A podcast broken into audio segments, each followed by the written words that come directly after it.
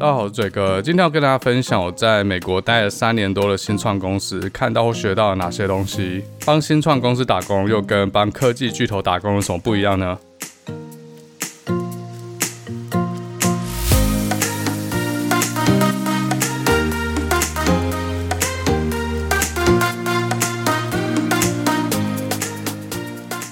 欢迎大家回来，达特嘴哥第五炮，我是嘴哥。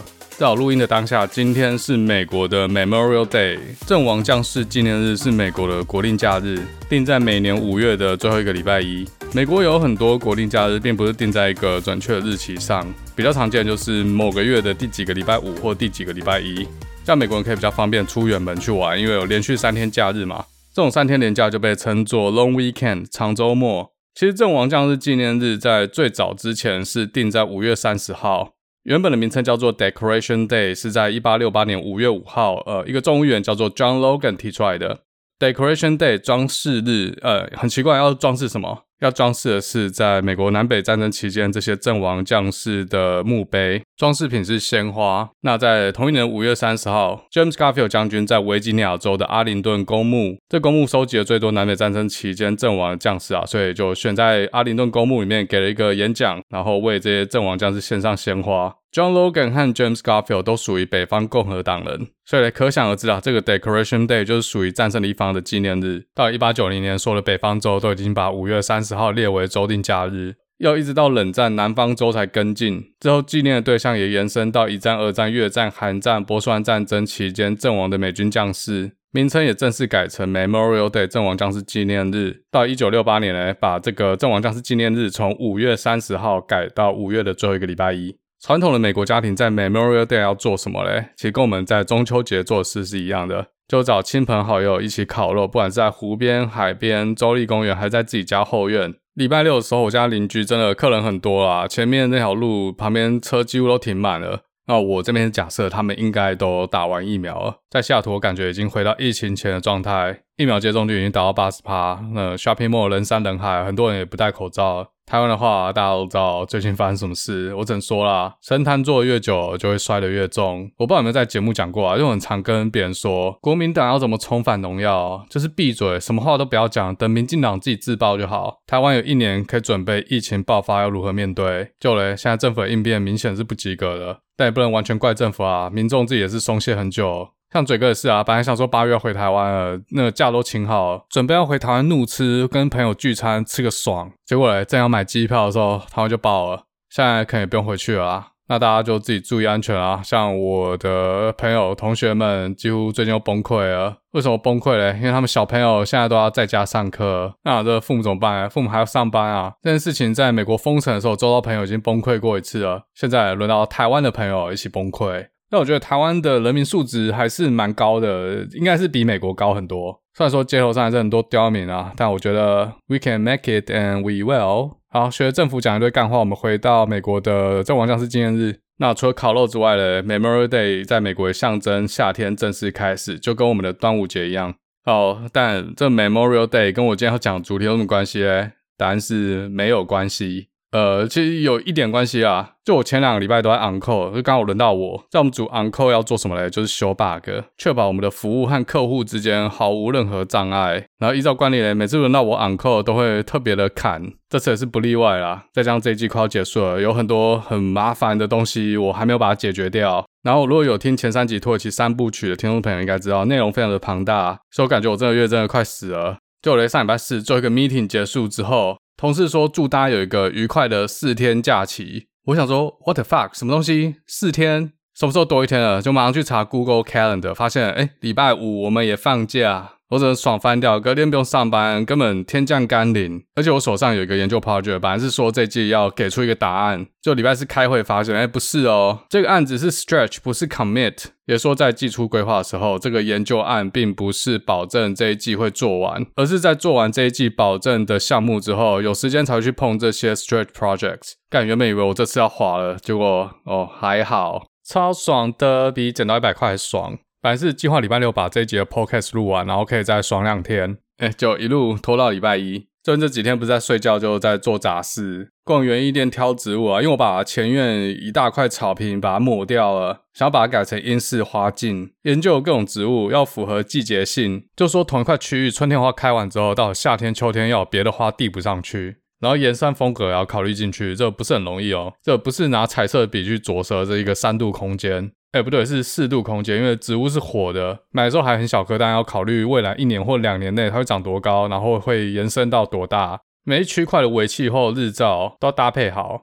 除这之外嘞，还要帮坏狗狗康体洗澡，因为它屁股真的太臭了。就不知不觉，马上就礼拜一了，隔天又要上班了。其实礼拜五照理来说是没有放假，大多数公司也都没放假。但是我们公司时不时在没季末的时候，就会找个借口让员工在礼拜五或礼拜一放假，这也算是一种福利吧，去弥补薪水远远比不上科技巨头开出来的价码，年薪可以差到五万或甚至十万美金以上。那为什么有人要选择在新创公司工作呢？当然就是为了某一天公司可以被收购，或是公司可以上市，手上的股票或股票选择权可以从壁纸变成房子。所以其实嘴更穷啊，在公司 IPO 之前，都只能看我这些在 Google、Facebook、Amazon、Microsoft、Apple 工作的朋友吃香喝辣，房子越看越贵。不过当然啦，人生不是只有钱而已，也不是每个人都想要领高薪，然后每天十八小时奉献给公司。所以其实有很多公司主打的是 Work-Life Balance。至于怎么选择嘞，就看个人，看你比较爱钱还是比较爱命。但这一点跟新创或科技巨头其实没有绝对的关系。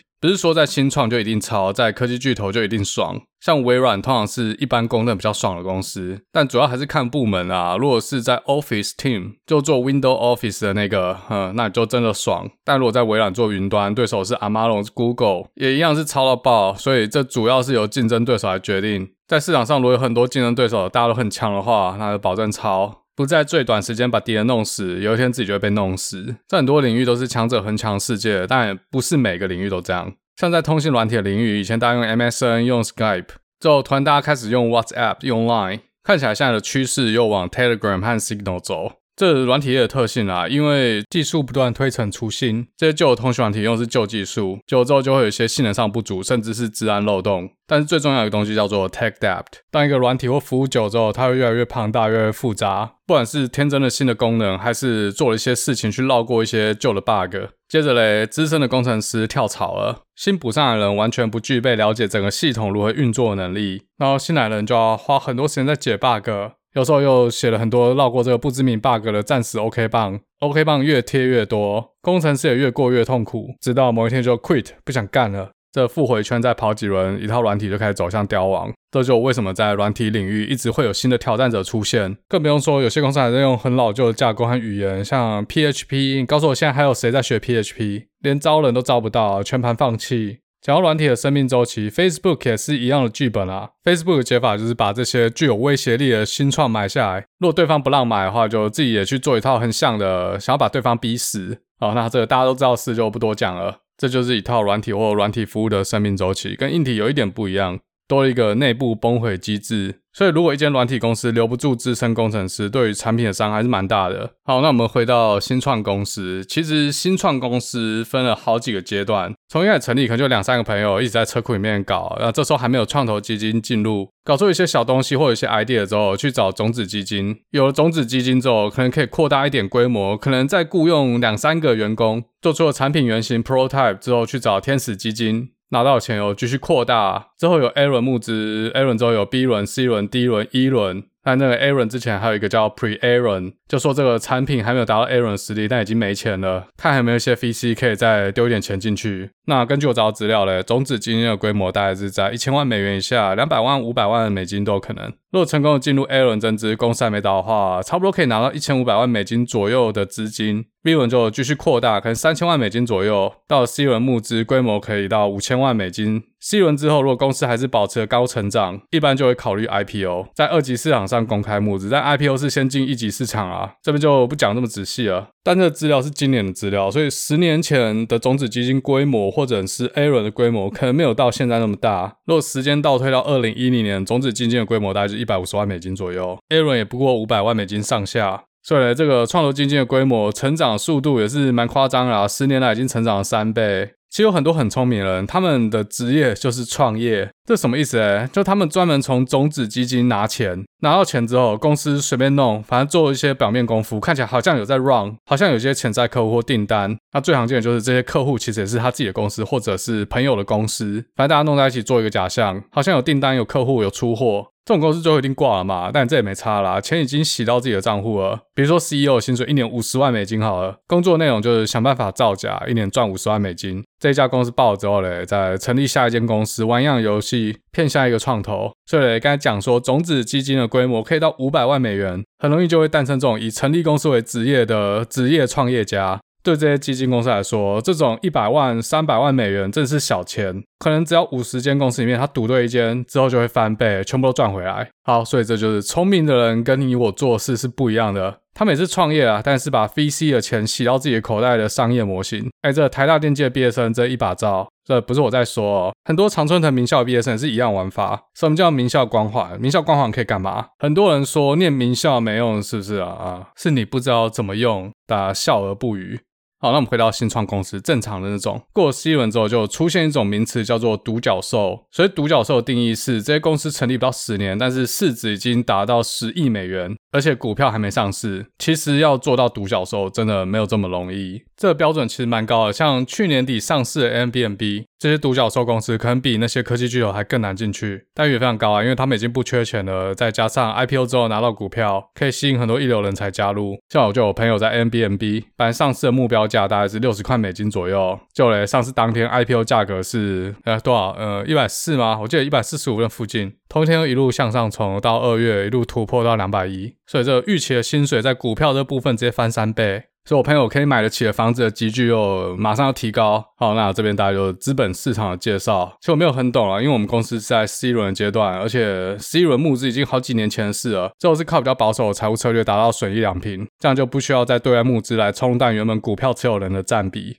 另外好处就是稳扎稳打，不会大起大落。坏处就是第一个钱不够嘛，扩张的速度就比较慢。竞争对手如果募了一大笔钱，他一年就可以多雇可能一百位软体工程师，他整个软体开发的 velocity，呃，就速度就可能比我们还快。所以我们公司在下每个决策的时候都非常小心，资源有限。要确定把资源放在对的地方。我们的主要竞争对手前段时间在二零一八年的时候拿到五千万美元的一轮投资。那这间公司在今年四月的时候在伦敦证交所挂牌 IPO 上市，市值达到了十七亿美金，现在股价三百四十块英镑。但它每年营收都我们没多少。那我们另外一个竞争对手是一间美国公司，他们就更不得了，在二零一九年募了一亿美元。然后在上个月又募了一亿三千万美元，真的是把我们吓到吃手手啊！从成立到现在，在市场上募到的资金已经是我们的五倍，年营收这个数字在我们后面追得很凶，真是强敌环伺。一般潜在客户都会请两三家，然后在同一个时间一起做 demo，比较专业的术语叫做 proof of concept，时间可能是两周到一个月。那在这个一个月的期间内，客户会去评断哪一家产品比较好，CP 值比较高或者比较合适，毕竟每个客户注重的地方不一样。这真的很刺激哦！对于每个潜在的客户、潜在的买家，每一场 POC（Proof of Concept） 都是真刀真枪的在干。那对我们这些工程师，尤其是我们组在做这些侦测骇客入侵的 Detector，就很像在做武器和弹药，让我们的 Sales 在战场上杀敌。好，这边讲有点太 specific，但很多 SaaS 公司都是用这样的方式在做竞争。好，那我们先回到这些新创公司的财务，一般可以走到 C 轮公司，其实已经算蛮稳定的，不太会在两三年内突然挂掉。一间公司如果可以走到 C 轮，一般已经有一批稳定的客户，但不保证它每年还可以高成长。如果无法维持高成长的话，可能就被竞争对手买走，或者跟其他公司合并。好，那我有朋友是在新创公司啊，这个公司还在拿天使基金，这个规模的新创有完全不一样的节奏。真的有机会在某一次的董事会之后就直接宣布公司要收了。像我三年前刚毕业啊找工作的时候，其中有一份 offer，那这间公司在我拿了 offer 之后三个月内就收摊。又遇过公司要面试我，然后时间约到一半就说公司收了，发生的几率都还不算小。所以外国学生如果是拿 OPT 在工作的话，要帮 startup 打工还是要慎选。如果公司突然收了，又没办法在时间内找到下一份工作的话，看就 GG 了。好，那回到我工作的这间公司，这间公司应该已经成立了十三、十五年左右。原本是一间做 network monitoring 的公司，怎么讲呢？等于监控企业内部网络啦。那就呃，客户就是一般企业的 IT 部门。在我加入的前两年，试图要转型成治安公司。因为过去监控企业网络的这些资料可以拿来做治安分析，准确讲呢，就可以把这些资料丢进一些机器学习模型，然后让模型来告诉我们，在整个企业的网络中是不是有一些不正常的活动，有可能是来自于外部的骇客入侵，有可能是来自于公司内部员工的违法操作。我加入这间公司的时候，整个 Data Science Team 就负责做治安产品的核心模型，就只有四个人。我其实是第五个加入了啊，在我之前有一个资深的 Data Science 已经离职了。我加入的时候，我们资安的产品大概就十几个客户而已。那三年之后呢，现在已经超过五百个客户，将要往上千位客户的目标前进。管理十几个客户跟管理上百或甚至上千个客户是完全不一样的思维。而且面对一个一年订单二三十万美元的客户，跟面对一个一年订单两三百万美元的客户是也完全不一样。对于产品性能、安全度、稳定度的要求，完全是不同档次。我就刚好经历到公司转型的这个过程。好，所以在新创公司工作跟在科技巨头工作最大的不同，就在于工程师开发的产品对公司未来的前途有多大影响力。好，比如说你在 Google 开发一款新产品，如果最后收摊了，对 Google 整家公司来说，肯定是不痛不痒。像是 Google Glass 嘛，雷声大雨点小，后来收起来了，渐渐的大家遗忘有这个产品的存在。Google 也不会因为这个单一产品的失败而整间公司就不行了。但对于新创公司来说，每一步都很重要，资源是有限的。新创公司要活得下去，就要把资源放在对的目标上面。对工程师来说嘞，就觉得自己影响力比较高啦，也比较可以看到整个公司的全局，看这些管理阶层是怎么布局的，其中也包含了 Sales 的策略，产品的开发要怎么打在竞争对手的痛点上，让 Sales 有一个很好的销售策略。那销售这部分嘞，可能就是在大公司当软体工程师不需要想到的事。像是我们产品之所以卖不赢对手，是因为对手 UI 做的比我们酷炫，比我们好用，这就要靠 Sales 做反馈。那 Sales 面对这种策略就很多了，比如说对方的 UI 比我们好，Sales 就要很明白我们自家产品对于竞争对手的相对优势是什么。例如说我们的产品资源 Decryption 啊，不知道 Decryption 是什么，自己去听 EP 三十五，这一集是达特嘴哥第五炮有史以来 Retention 最囧的一集。当嘴哥开始讲数学的时候，就可以看到这个曲线直接掉到五十趴，然后再过了一分钟左右，直接掉到三十趴，没有人要听了。最后大概只剩三十趴左右的听众把整集听完。那我这边讲一个比较有趣的啊，那我们 Sales 之前在讲其中一个竞争对手，刚刚有提到其中一个，他们号称自己的产品是一种 AI，就专门处理治安的人工智慧，而且他们最屌的是模型输出的结果会经过一群专业的治安分析师看过，double check 结果的正确性之后再喂给客户，那可以增加模型的准确度，这样客户才不会收到太多误判的结果。那我们这 sales 就跟客户说：“你确定我们竞争对手产品不是人工智障再加上人脑智慧？”好，所以在新创公司里面，软体工程师对于公司的 business 其实是比较有影响力，或者说比较有参与感吧。那在科技巨头，每个人可能就是一个小螺丝钉。但是科技巨头，可能比较有机会做一些可以马上改变全世界的产品。像我有一个朋友，他在 Google 做 Kubernetes，他是这个 team 的创始人之一。一般人可能不知道 Kubernetes 是什么啦，但在软体业工作的人绝对知道什么是 Kubernetes。干，这个够屌了吧？好，那除了这之外嘞，在新创公司工作，一般来说节奏会比较紧凑。这也不是绝对的，像 Amazon 应该就比我们公司还糙。但我这边讲的是一种变化的节奏。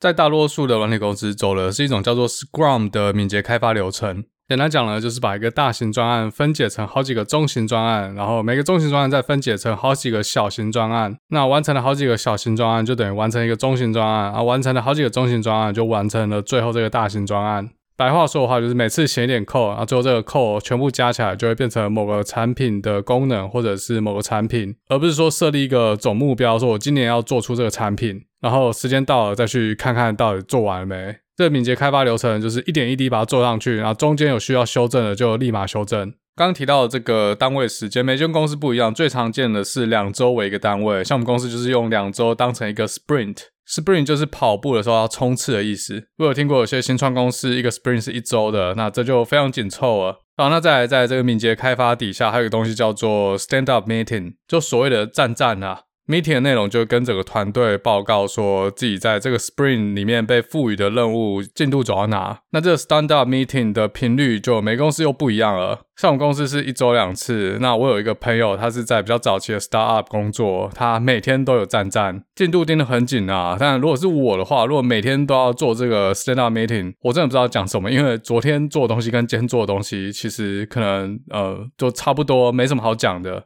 像我朋友带的这家公司是比较早期的新创，所以他每一季要做的东西变数很大，有些东西做到一半，老板就不要了，因为他们的 business 很容易受到其他外界的扰动，就马上要调整方向。有些人很享受这种不确定感，随时都要做决定，但有可能你辛苦做一个月的东西，后来老板就不要了，直接丢掉，这就真的很看个性了。很多人很难适应这种不稳定性。在比较早期的新创公司，目标会比较短，说变就变，毕竟让公司生存下去才是第一要务。但这也不一定啊，真的是看产业，软体业很广。好，那讲到这边，如果要辨识一间新创公司，它未来到底有没有搞头，或者说它到底是不是有认真在经营，而不是刚才讲的那种诈骗集团。根据我老板说法，因为我自己经验也不是很多，他在接受 offer 之前会问公司很多关于公司是怎么花钱的问题，比如说拿到种子基金或者 A 轮投资的那笔钱，公司第一个花的钱是花在哪？像有些公司拿到一笔钱之后，马上就要把办公室装潢的很高级，很有科技感。这种对我老板来说就是一个 red flag，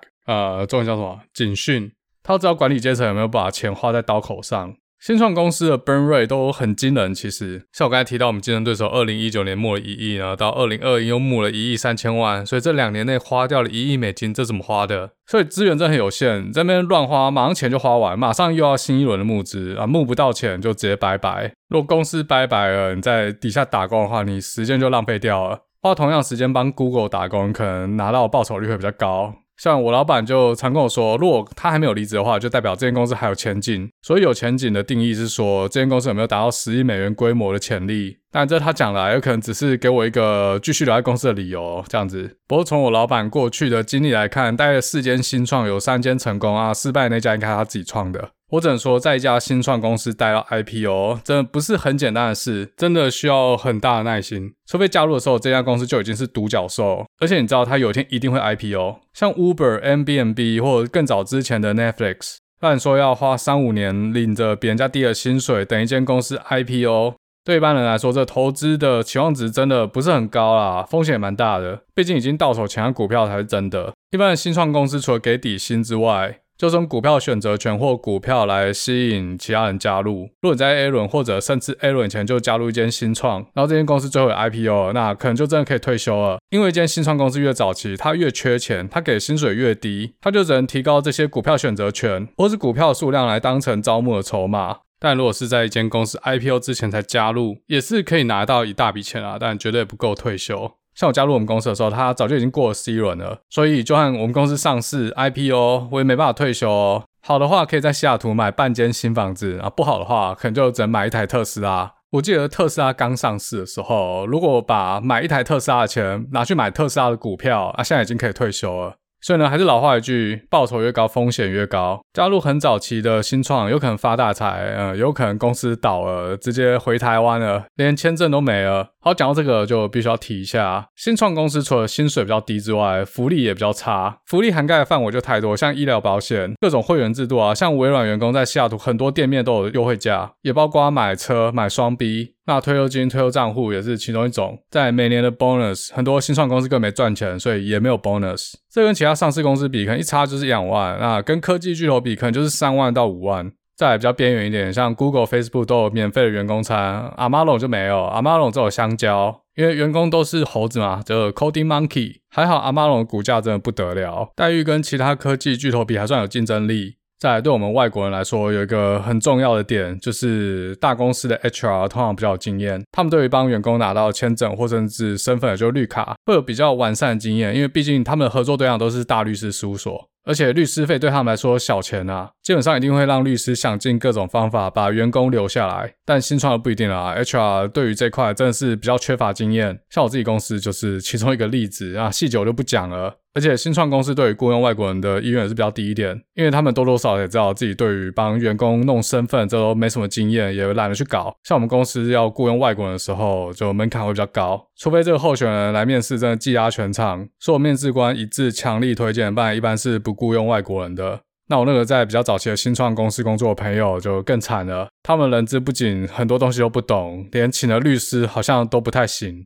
那就对于我们外国人来说，一个很大的风险，一定要小心谨慎。好，那这边有提到招募了嘛？就再讲一点跟招募有关的。比较早期的新创，他们要的就是即战力，很少去雇佣刚毕业的学生。这些即战力在其他公司都至少工作三年以上，或甚至已经是 senior。他们可能已经赚到足够钱，然后想要找一些新创去赌赌看，可不可以提早退休。所以那些还没有价值的股票选择权对他们来说还是有一定的吸引力。但肯这样做人毕竟是少数人啊，说真的，因为比较有经验的人通常会要求比较高的薪水，但新创公司给的薪水通常都不是太高，所以对新创公司来说其实是比较难招募到人的。以我们公司为例的话，还是有在雇佣大学毕业生。以我自己的组为例啊，在市场上要找一个三年以上工作经验的资料科学家，然后付给他这样的薪水，真的是太难了。而且我们还要求制药科学家要具备跟软体工程师一样的 coding 能力，这又增加了两倍难度。因为通常具有这样技能的人，他价码一定更高。这就导致公司必须去校园里面去找这些很有潜力的毕业生，这就真的很现实啊。我们公司只去名牌大学就业博览会。这是一个很普遍的情形，不是只有我们公司。大家知道，现在很流行来美国念 CS，呃，念个硕士当跳板。至少在疫情之前是这样，但现在 CS 人才其实有点饱和。呃，要说饱和也怪怪，因为每间公司都还是很缺人，但是也都找不到他们要的人。像 EP One 就说了嘛，写程式这个能力其实进入门槛很低，说理工科的学生自己拿书出来自学一下都做到，所以在市场上要当软体工程师的人越来越多，非常非常多。这就导致这些软体公司在面试的成本上一直不断的提高。比较不客气的讲，就是阿猫阿狗也都会把履历写得很漂亮，所以公司方面就要花很多心力在做 screen。好，那假设一个工程师的年薪是十五万美金，月薪就是一万两千五百块，日薪就五百五十块，时薪就是七十块美金。若面试一个职位需要花五个工程师各一个小时的时间，成本就是三百五十块美金。这只一个人而已哦，十个人就是三千五百块。再不包括 coffee 之前要把这个人飞到公司面试的机票钱还有住宿费。如果平均要面试五十人才会中一个，呃，成本多少大家自己去算。那当然最好在前期第一轮电话面试就把不适任的人刷掉。这成本真的很高，所以很多公司就只去排名比较前面的学校招募。这几年我自己听到的啦，那个很多台湾人来念了排名三十后的学校，就学校就业博览会的时候，发现没几间公司投了履历也没人鸟，这很现实，就这样。好，那这是作为一个新创公司招募困难的部分。像我们在校园里面遇到那些面试官一致较好的学生，offer 怎么开都开不进 Google，而且学生嘛，然后 offer 就回家问父母，问父母说我要去 Google 还是要去盒马外送这家新创？干，这还要问吗？父母一定说去 Google 的啊，真的啊，一级人才都去科技巨头了。那我在 EP One 有讲过，那种百分之零点一趴顶级人才都去 FinTech 公司了，他们给的薪水又是另外一个世界。之前不知道看哪个报道说，eBay 刚成立的时候，eBay 在一九九五年成立嘛，然后在一九九八年上市。当时的顶级人才都去大公司，像是微软、AT&T、IBM 那些进 eBay 都进不了这些大公司了。结果一九九八年他们就可以直接退休了。所以呢，一个人的际遇真的很难讲。好，那再讲一个升迁这方面的问题好了。直觉来说啊，大公司竞争一定比较激烈，但反过来说，位置也比较多，而且如果自己的组不想待，也可以转组。但在很有前景的新创，通常流动率都很低，也就是说，比你早加入的人永远在你头上，可能要一直等到公司真的开始扩大之后才有机会。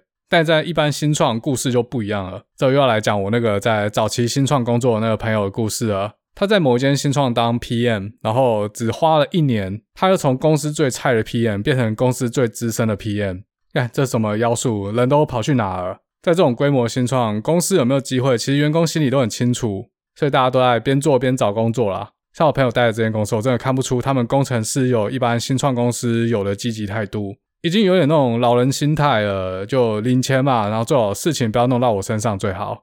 所以这就差不多要跳船时候到了。那以我们公司来说嘞，每年都还算有很高的成长率，但什么时候会 IPO，我自己也不知道。IPO 的价格会是多少，就更难讲了。其中一个模板就是 CloudStrike 这个做 Endpoint Protection EDR 的公司。那我们公司是用 NDR 啦，就技术有点不一样，但是目标是一致的。EDR 和 NDR 有各自的短板，有各自的长处，所以我们公司也跟 CloudStrike 变成一个策略伙伴。那我自己本身的投资组合里面，CloudStrike 是重仓，他们可以从自己公司内部的业绩来推断 CloudStrike 的业绩是如何。所以呢，有在玩美股的这个美股代号 CRWD，有时间可以自己去关注一下。目前网络资安领域 Endpoint Protection 的第一领导品牌，一样是资安领域。如果是硬体的话，就看 Palo Alto，美股代号 PANW。有兴趣的都自己去看一下。啊这边讲的是长期持有，不过投资有风险啊，自己的钱自己决定。啊，再来职涯成长，我觉得在新创公司比较缺乏的是 Mentorship。我们组的 Tech Lead 他只比我早进业界三年，而且他年纪比我小。他个人很强，但是呃，就如果以职涯发展来说，在大公司还是比较容易有资深的前辈，而且整个软体服务的架构都比较成熟，可以从别人写好 code 或者别人的选择学到很多东西。像如果加入我们 team，然后看嘴哥写的东西，可能真的学不到什么太厉害的写法或模式设计等等。那以我自己来说的话，组里面已经没有任何一个在比我更资深、专门做 machine learning 的人了。遇到问题怎么办？没有人可以 consult，呃，只只能自己决定啊，就变说只能从错误中学习。好，那这一集就闲聊而已，就讲到这。很多比较细节的东西，让我想清楚该不该讲。中间牵涉到很多商业机密啊，如果觉得可以讲的话，之后再做一集好了。那我们就下次再见喽。